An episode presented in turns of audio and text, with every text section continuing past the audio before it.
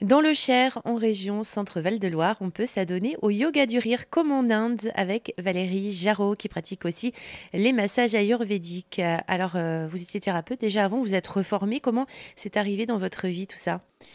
Alors moi, je suis euh, ce qu'on appelle une slasheuse, c'est-à-dire un, vrai couteau suisse. J'ai eu plusieurs vies, j'ai essayé plein de choses. Euh, je pense que euh, bon, mon potentiel HPI ou HPE n'y sont n'y sont pas pour rien. je suis quelqu'un qui a, qui a, besoin de toujours expérimenter des choses, de, de faire toujours de nouvelles expériences, de m'enrichir de plein de choses.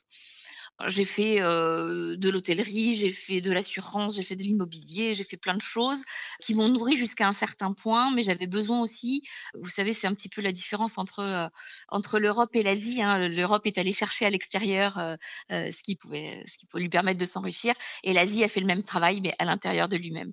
Et 30 ans environ, euh, je me suis dit, bah, ce serait bien d'aller chercher un petit peu à l'intérieur. Euh, et j'ai commencé le, développement personnel en général. Euh, moi, j'ai toujours aimé masser. Ça a vraiment été, dès l'enfance, hein, quelque chose qui, qui m'attirait. Et je me suis dit que j'allais profiter d'un voyage en Inde, justement, pour, pour aller chercher une technique et approfondir, du coup, dans ce, dans, dans, ce domaine. Et à un moment charnière de ma carrière, je me suis dit, bah tiens, c'est peut-être l'occasion d'en faire son métier, pourquoi pas, et de pouvoir l'offrir aux autres aussi. Donc ça, ça, a commencé concrètement par, par ce voyage? Ça a commencé, euh, ça a commencé à 5 ans quand euh, j'étais en Croatie et que je massais des gens, vraiment. Euh, mais sinon, oui, le, le, le, le, parcours initiatique, il a vraiment commencé en Inde, oui, bien sûr. Qu'est-ce qui s'est passé en vous à ce moment-là en Inde?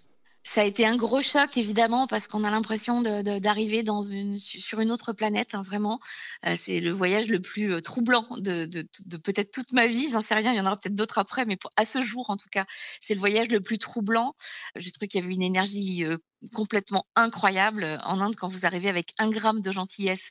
Ce sont des tonnes qui arrivent et si vous arrivez avec un gramme d'agressivité, d'énervement ou de quelque chose comme ça, là c'est décuplé aussi.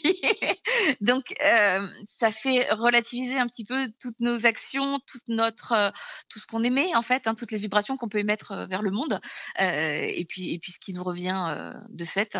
Et, et, et, je me suis dit que dans le massage, c'était un petit peu la même chose en fait, si on était capable de mettre peut-être une intention ou euh, voilà en travaillant en conscience sur les méridiens bien sûr euh, c'est un massage qui est quand même assez technique hein, qui est pas qui est pas si intuitif que ça et assez profond euh, ben voilà les gens en général euh, sont plutôt contents. J'ai de bons retours en tout cas. C'est différent d'apprendre euh, en Inde? Alors bien sûr, je vous avoue, ma, ma formation, elle s'est faite en deux temps parce que euh, j'ai un très bon niveau d'anglais, sauf qu'il y a dix ans, j'avais pas un niveau d'anatomie très fort. Or, euh, la langue anglaise, c'était pas la langue maternelle non plus de mon professeur Vivek.